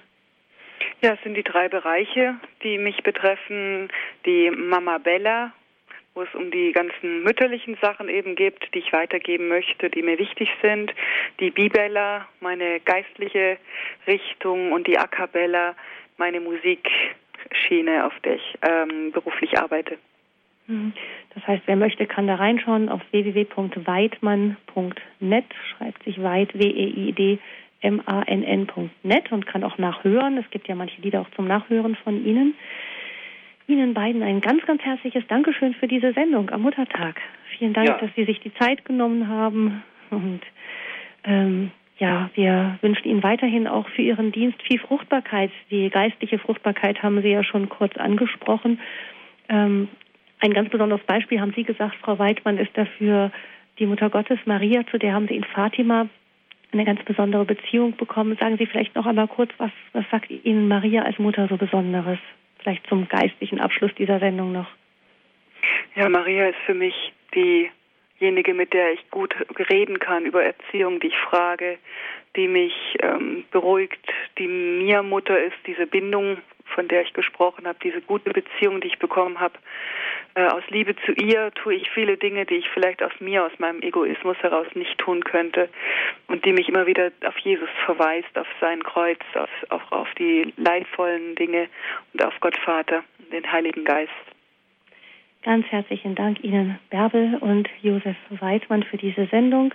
Danke auch an Marion Kuhl in der Technik und ich sage Ihnen auch Dankeschön fürs Zuhören. Es Ihnen noch einen gesegneten Sonntagabend.